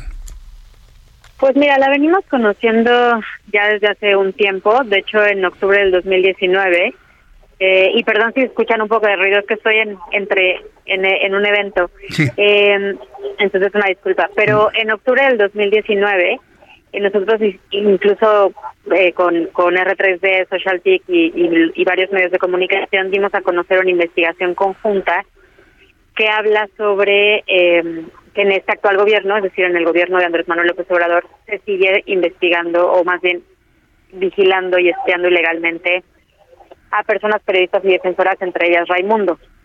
Eh, de ahí, eh, ¿cómo lo sabemos? Es que hay algunas organizaciones como, por ejemplo, el Citizen Lab, de la Universidad de Toronto que hace varias pruebas para detectar si de verdad tienes o fuiste infectado con Pegasus. Eh, Raimundo ya tenía varias, ¿sí? Sí, la pregunta es, ¿fue, ¿fue atacado, fue espiado a través de su equipo celular? Sí, es como funciona generalmente, bueno, es más bien cómo funciona Pegasus. La diferencia ahora y lo que nos preocupa mucho es que, por ejemplo, durante el gobierno de Enrique Peña Nieto, como funcionaba Pegasus era a través de un mensaje de texto. Entonces te mandaban un mensaje y tú tenías que dar clic a un enlace y ahí es donde te infectaban.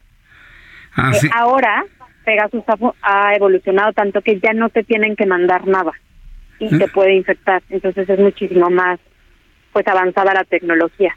O sea, ba- basta con conocer el número celular de la persona a atacar y con eso es más que suficiente.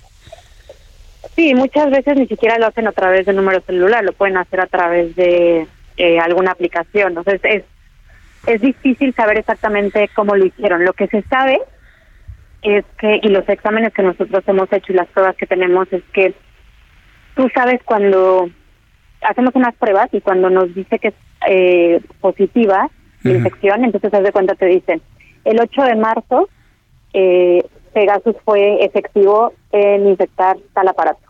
Lo que no te dice es cuánto duró, y bueno, como tiene eh, la infección, y tiene completo control remoto de todo lo que haces en tu teléfono.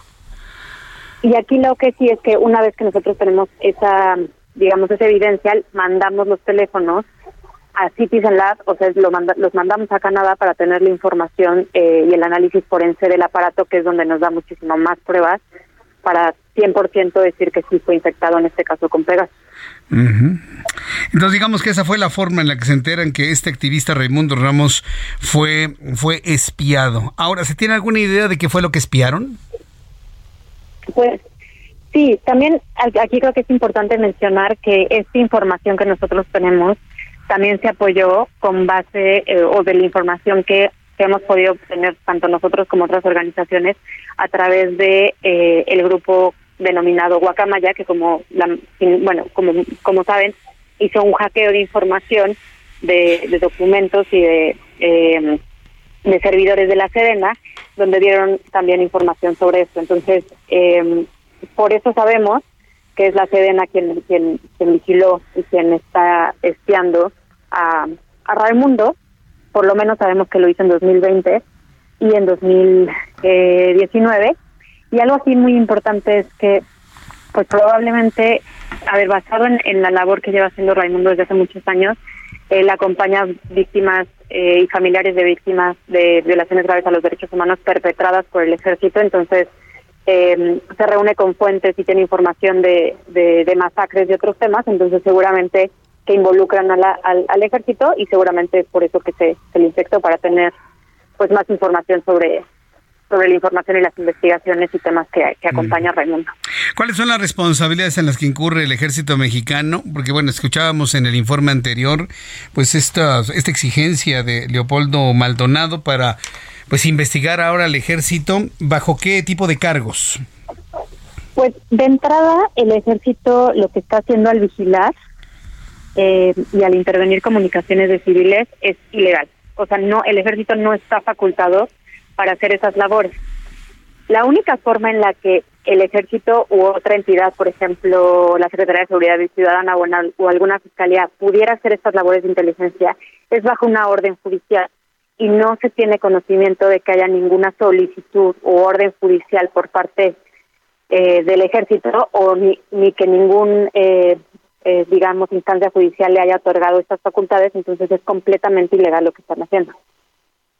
Eso por un lado, entonces de ahí pues es, es ilegal y habrá que comparecer. Y algo importante que se dio a conocer el día de hoy es esta estructura de vigilancia, eh, de inteligencia, perdón, parte de, que parte del ejército que no se sabía de su existencia. Entonces, una de las exigencias es justo que el Congreso llame a comparecer a la Secretaría de la Defensa para dar a conocer qué es este qué es este centro de inteligencia que no se conoce, cuántos fondos tiene, quién lo maneja, para qué fines, porque claro que es un tema de interés público y tendremos que estar sabiendo todas las y los mexicanos de qué se trata y para qué está hecho y por qué no es una información pública.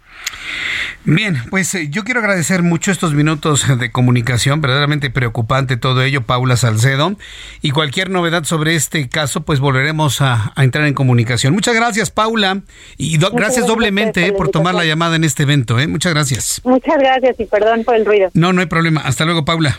Hasta luego. Hasta luego, adiós. Es Paula Salcedo, oficial del Programa de Protección y Defensa del artículo, de artículo 19. Sí, es completamente ilegal que usted lo espíen, ¿eh? ¿Pero usted cree que nada más nos espía el ejército? Perdón, perdón, pero permítanme dudarlo, ¿eh? Nos espía quien usted ni se imagina en este momento. Es más, agarre su celular y frente a la cámara, sáquele la lengua así. Mm. Si lo están viendo. Sí, por supuesto. Le voy a dar un consejo, una recomendación, a ver si funciona. Pero aquí entre nos, al fin que nadie nos oye, estamos usted y yo platicando aquí. Acérquese a la radio. Le voy a decir qué es lo que puede hacer. ¿Se ha dado cuenta que a los celulares modernos ya no se les puede quitar la pila? Bueno, sí se les puede quitar la pila, pero con equipamiento especial. Si usted lo hace, puede echar a perder su teléfono celular. Le doy una recomendación. Métase a Mercado Libre, Amazon, eBay, donde usted quiera, y cómprese una bolsa de Faraday. Si usted es una persona importante, cuya información puede ser hackeada, puede ser revisada, cómprese una bolsa de Faraday, meta su celular ahí, listo. Acuérdese los principios de electromagnetismo de Faraday. La bolsa está hecha precisamente para evitar y cortar todo tipo de comunicación electromagnética. Acuérdese que tiene varias formas de comunicación los teléfonos. Tienen varias cámaras, tienen varios micrófonos y tienen varias formas de comunicación. La del Wi-Fi, la del Bluetooth, las que usted me diga, tiene varias. Todas las corta. Usted la cierra, su bolsita de Faraday, y así esté apagado el teléfono celular, usted garantiza como si no tuviera ningún tipo de pila. Y es la única forma como podemos proteger. No quieren que sepa dónde está, meta usted su teléfono a bolsita de Faraday. Cuando necesite usarla, la saca, lo usa y lo vuelve a meter a la bolsita. Ni modo. Si usted es una persona importante donde su información puede, estar, puede caer en manos peligrosas, yo le hago esa recomendación. Para evitar estar, también los activistas, ¿eh? Si no, nada más se trata de decir, ay, respétenme, no, también cuídense, cuidémonos también. Aprendamos también a cuidarnos ante estas realidades. Vamos a ir a los anuncios y regreso enseguida con más noticias aquí en El Heraldo. Escucha las noticias de la tarde con Jesús Martín Mendoza. Regresamos.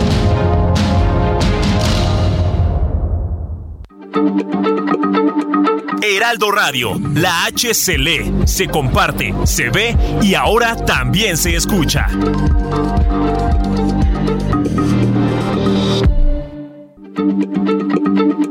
Heraldo Radio, la H se lee, se comparte, se ve y ahora también se escucha.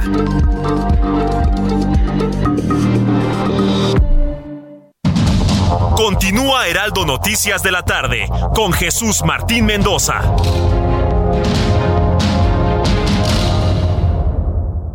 CAT promedio de 30.3% sin IVA, vigencia del 1 al 31 de marzo. Que el esfuerzo sea tu guía para seguir avanzando con Ram 4000, el camión que carga con más pasajeros al ser el único doble cabina. Ram 4000, capaz de llevar a una cuadrilla de trabajadores. Estrénalo con tasa desde 9.75%. Rama todo con todo. Amigos del Heraldo Radio, qué gusto saludarlos. Fíjense que hoy les tengo una información muy importante paren oreja, porque de acuerdo a estudios científicos, está comprobado que las enfermedades surgen por falta de nutrientes y por la pérdida y oxidación de las células de nuestro cuerpo.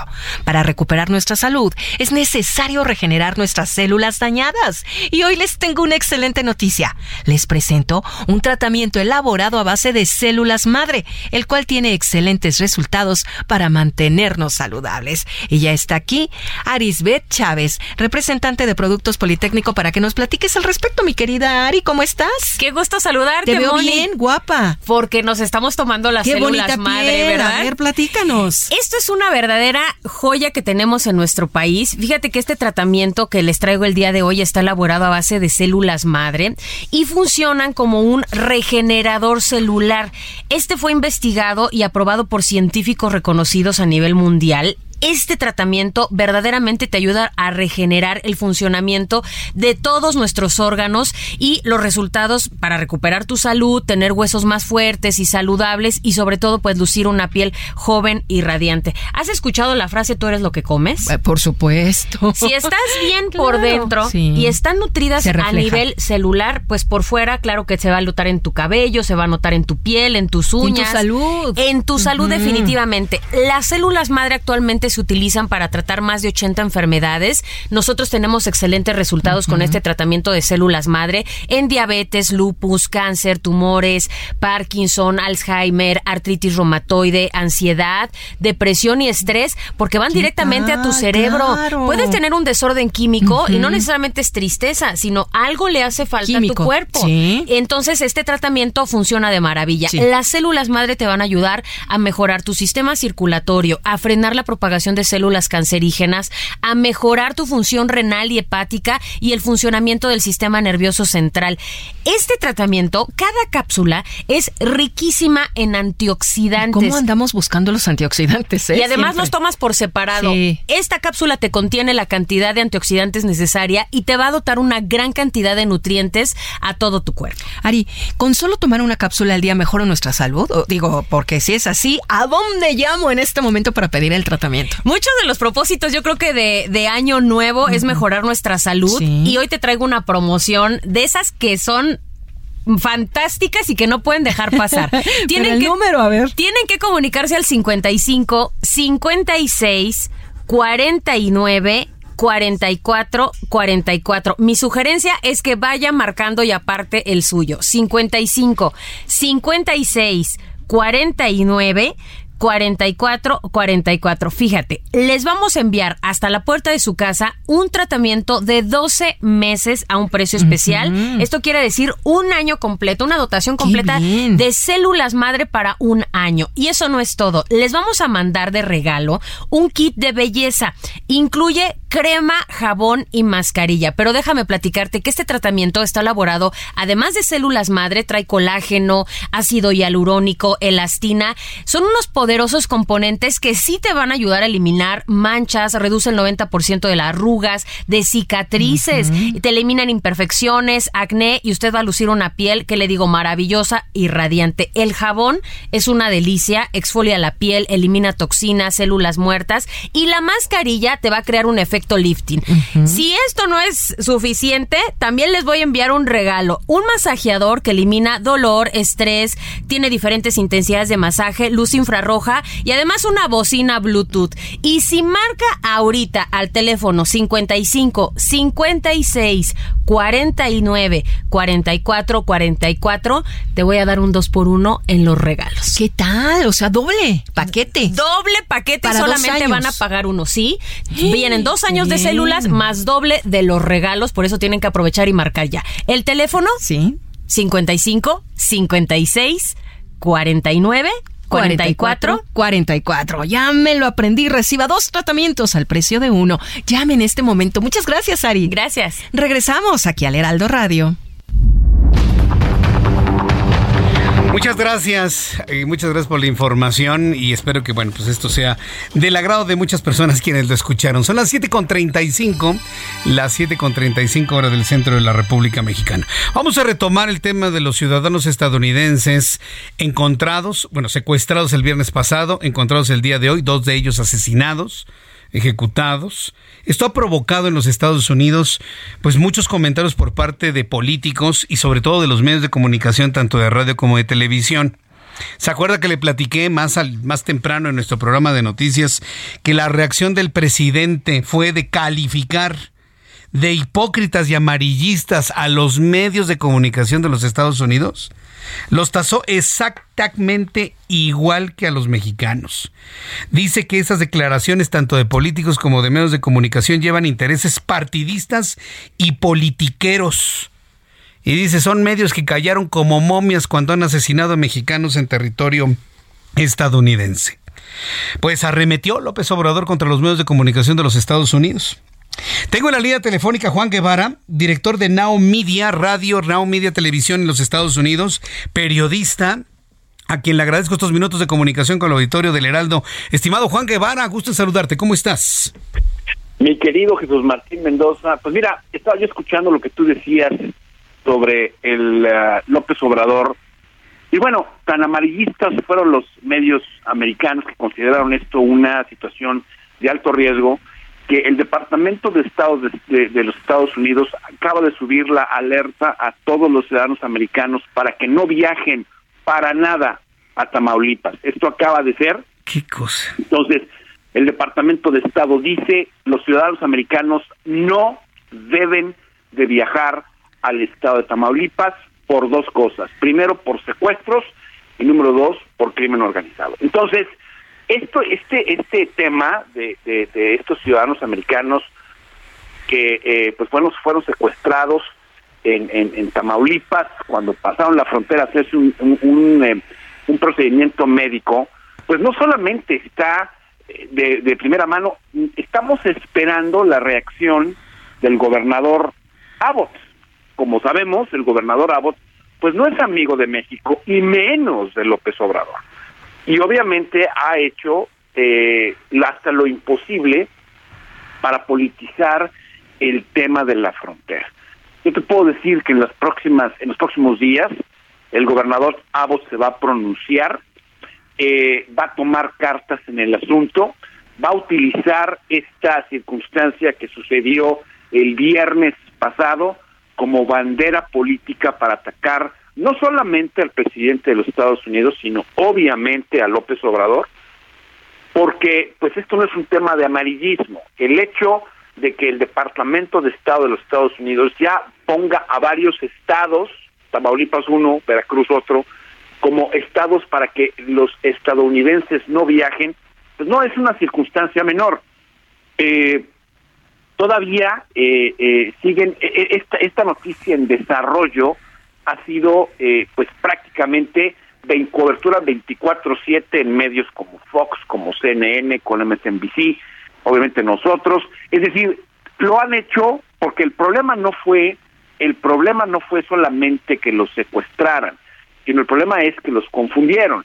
Y además de esto, bueno, pues que los confundan en la calle, que a, que, a plena luz del día, grupos delictivos los bajan de la camioneta con placas de Carolina, de, de Carolina, de las Carolinas, los bajen a punta de pistola, se los lleven y, y, los amaguen, bueno, pues no es una circunstancia menor, porque eso habla del, del tipo de delincuencia organizada que permite el presidente de México que exista, ¿no?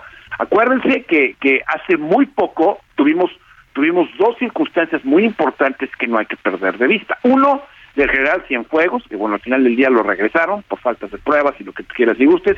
Y el segundo, pues bueno, el caso que vimos ahorita eh, del, del, colaborador del presidente eh, Calderón, que bueno, que al final del día, que al final del día fue sentenciado y que pues habla del primer secretario de Estado del gobierno mexicano que está ligado con el grupo de crimen organizado. Entonces, nada de amarillismo de, de, de, los, de los medios de comunicación, ni de los mexicanos, ni de los estadounidenses.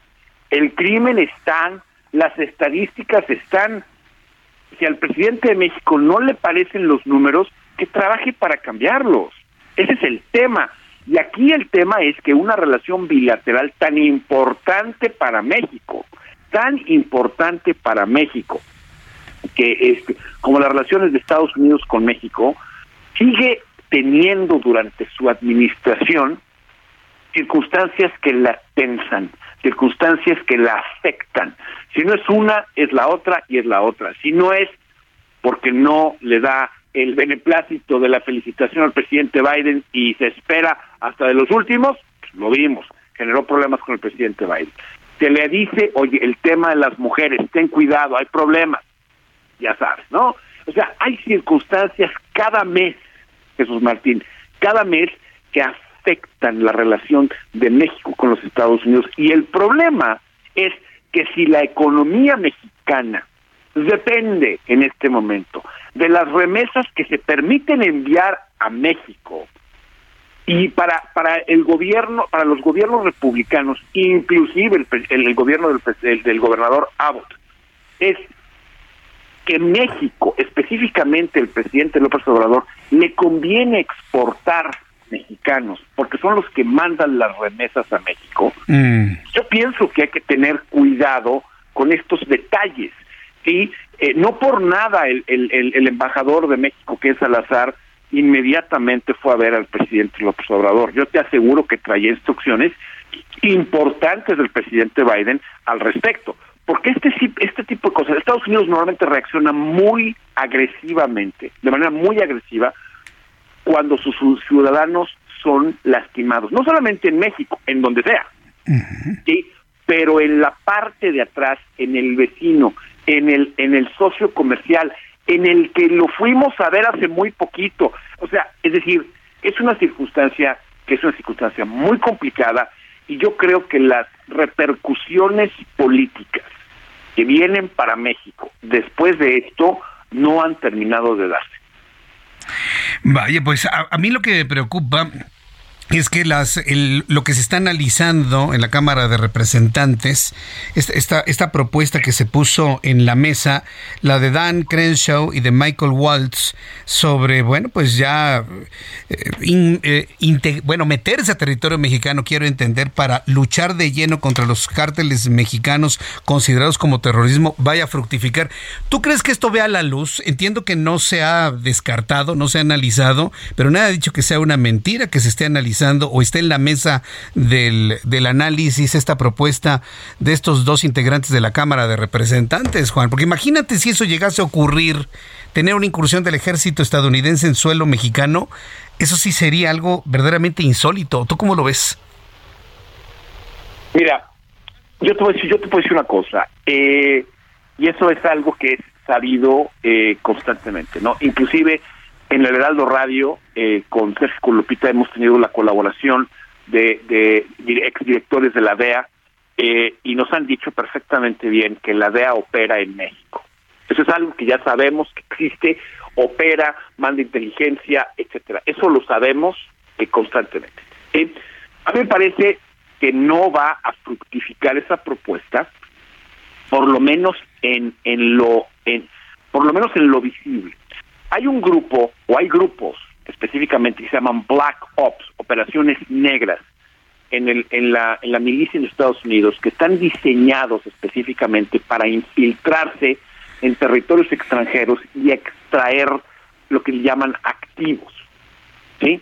Eso se da, se da en dónde? Se da en Afganistán, se da en Pakistán, se da en zonas de guerra, es decir, son los grupos especializados eh, de, de- operaciones negras, operaciones que son altamente clasificadas, en donde los sueltan por paracaídas y los avientan a territorios sin que el país se entere y extraen a activos, a, a- blancos específicos que son de interés para el gobierno de los Estados Unidos. Lo vimos, por ejemplo, cuando fue lo de Osama Bin Laden, lo vimos cuando ejecutaron a Saddam Hussein, es decir, son cosas que vemos que suceden.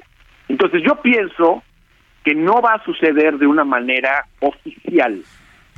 Yo sí pienso que puede ser, pueden ser eh, eh, los sistemas de black ops, sistemas de, de ultrainteligencia eh, que son ultra este, ultra covered, o sea, son suma ultra secretos, en donde sí creo que si esto no se empieza a controlar por la administración actual, yo sí pienso, lo vimos, bueno, lo vimos con Noriega, Jesús Martín, o sea, este, son cosas que Estados Unidos ha hecho, se especializan este, unidades del ejército del ejército de Estados Unidos en hacer ese tipo de operaciones eh, y extraen a estos activos y de repente aparecen en territorio americano, aparecen en Guantánamo. Entonces yo sí creo que puede irse por ahí. El gobierno de los Estados Unidos, específicamente los republicanos, están hasta la coronilla, hasta la coronilla de que México sea permeable a todo el crimen organizado, que permitan el, el paso del fentanilo, que permitan el paso de los eh, de los de, de las personas indocumentadas, que se permita en televisión en Eagle Pass, en nuestro canal de Eagle Pass, Jesús Martín, podemos ver cómo la gente cruza en la frontera en vivo, en vivo, ¿eh?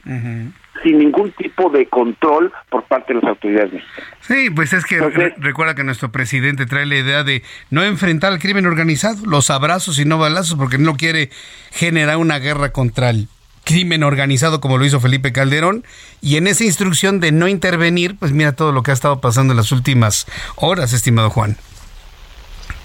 Mira, yo pienso que eh, el presidente tendrá su punto de vista. Yo creo que el presidente tiene un punto de vista equivocado. Yo pienso que eh, debe de, eh, de poner la seguridad de sus ciudadanos primero. Eso es lo que hace cualquier... Mira, alguien que ha sido noticia mucho en este momento es Nayib Nadel, el presidente de El Salvador.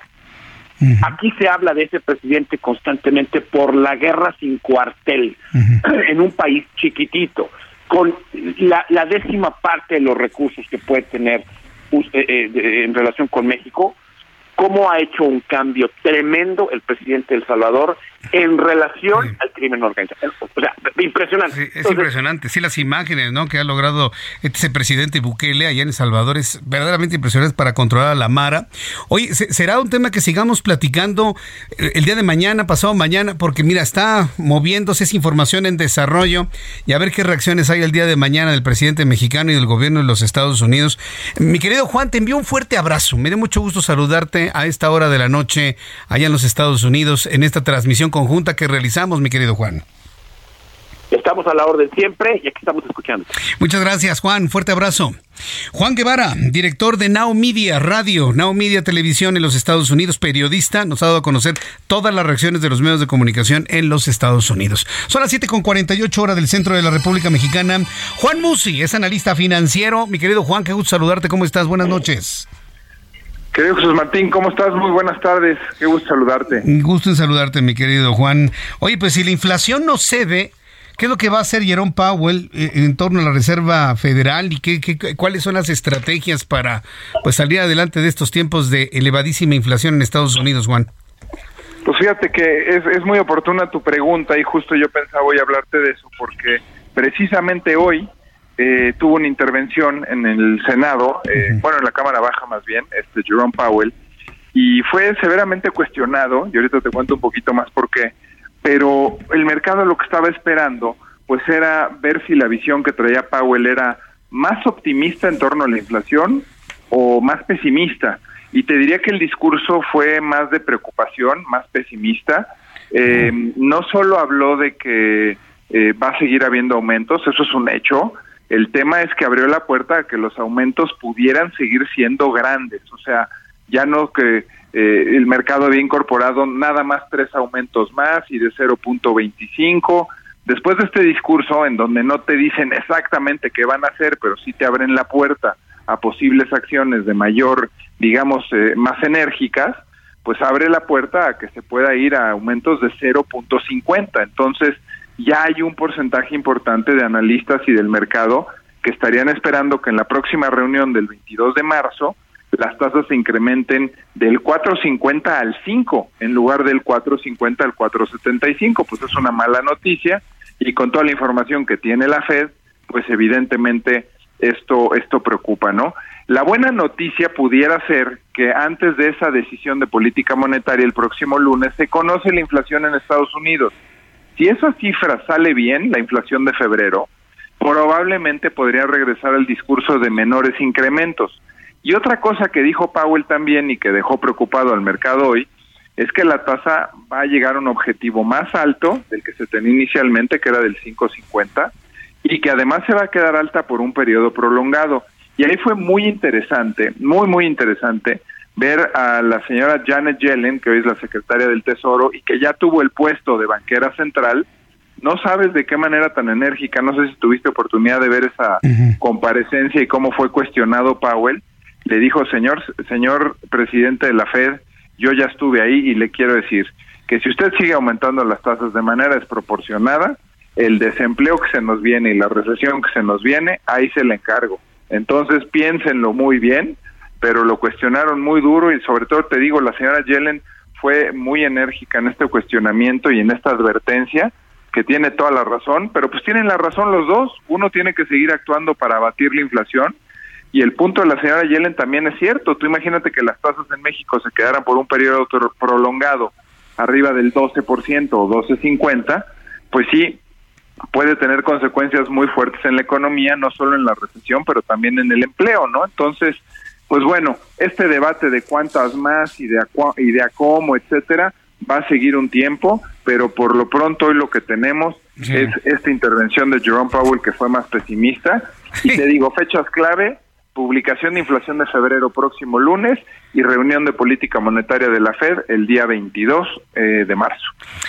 Oye Juan, ahora que estamos hablando de lo que sucede en los Estados Unidos y tomando en cuenta la intensa relación económica comercial entre México y los Estados Unidos y ahora con esta crisis, porque estamos en un momento de crisis, con el asesinato de dos estadounidenses en territorio mexicano, los cuestionamientos de los congresistas, de los representantes en la Cámara, del propio presidente Biden, del secretario de Estado, la recomendación de no viajar a Tamaulipas, ¿ves indicios de alguna afectación en lo económico, esta, esta crisis que hay en este momento por esta coyuntura del secuestro y asesinato de ciudadanos estadounidenses en México? ¿Ves algún riesgo para los números entre ambos países? Pues mira, no en el corto plazo, pero yo creo que si México sigue ignorando de, en cierta medida estas peticiones eh, para atacar de manera más frontal al crimen organizado y si Estados Unidos sigue viendo pues digamos que hasta cierto punto indiferencia o que no se le está dando la importancia. Y pues sí, yo veo y leo muchas declaraciones de muchas personas allegadas al gobierno o incluso que forman parte del gobierno y pues siento que sí, se lo han tomado muy a la ligera, situaciones muy serias y aunque no no, no vea yo una afectación en el corto plazo, son las típicas cosas que vas llenando el vaso hasta que derramas una gota, ¿no? Y cuando derramas una gota, pues evidentemente sí, sí puede llegar a tener otro tipo de complicaciones. Trump era mucho de mezclar temas, ¿te acuerdas? Trump sí era mucho, o le metes al tema de la migración o te castigo en el Tratado de Libre Comercio, ¿no? Mezclaba asuntos migratorios con asuntos económicos y con el Tratado de Libre Comercio. En la administración de Biden no se ha visto eso pero insisto, son hechos muy relevantes y muy preocupantes que si México no los ataca y Estados Unidos no ve que Estados eh, que México lo está haciendo y atacando con la seriedad de vida, por supuesto que sí veo una afectación futura. Ojalá y no, Jesús Martín, pero en el corto plazo la verdad no lo veo. Correcto, bueno, pues eso de alguna manera nos da cierta tranquilidad. Juan, recomiéndanos por favor tu cuenta de Twitter para que el público te siga, vea tus recomendaciones diarias, puede entrar en contacto contigo para cualquier tema que tenga que ver con inversiones, por favor. Por supuesto, Jesús Martín, me pueden encontrar en arroba Juan S. Musi, arroba Juan S. Musi. Y bueno, pues ya no te comenté, pero también esta semana es importante en México, conoceremos la inflación de la segunda quincena de febrero. Y pues bueno, ya que se publique, ojalá tengamos oportunidad de comentarla también. La comentamos, claro que sí, Juan. Como siempre, te envío un fuerte abrazo y mi agradecimiento por tu participación aquí en El Heraldo. Igualmente, el placer es mío y el honor de participar contigo también. Cuídate mucho, un fuerte abrazo. Fuerte abrazo, mi querido Juan, que te vaya muy bien. Hasta luego. Es eh, Juan Musi Amione, arroba Juan S. Musi, sígalo, Juan S. Musi en Twitter. Todos los días tiene su recomendación eh, de mercados para abrir el día y por supuesto si usted tiene una consulta más eh, específica, le contesta a través de Twitter. Con esto terminamos nuestro programa del día de hoy. Mañana, 2 de la tarde, Heraldo Televisión, canal 8.1, Heraldo Radio a las 6 de la tarde en México, Estados Unidos Gracias, buenas noches, hasta mañana. Esto fue Heraldo Noticias de la tarde con Jesús Martín Mendoza.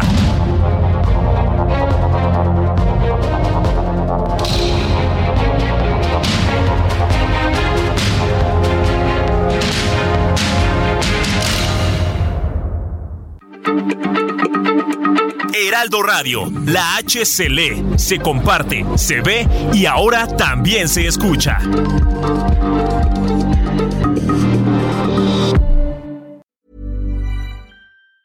Planning for your next trip?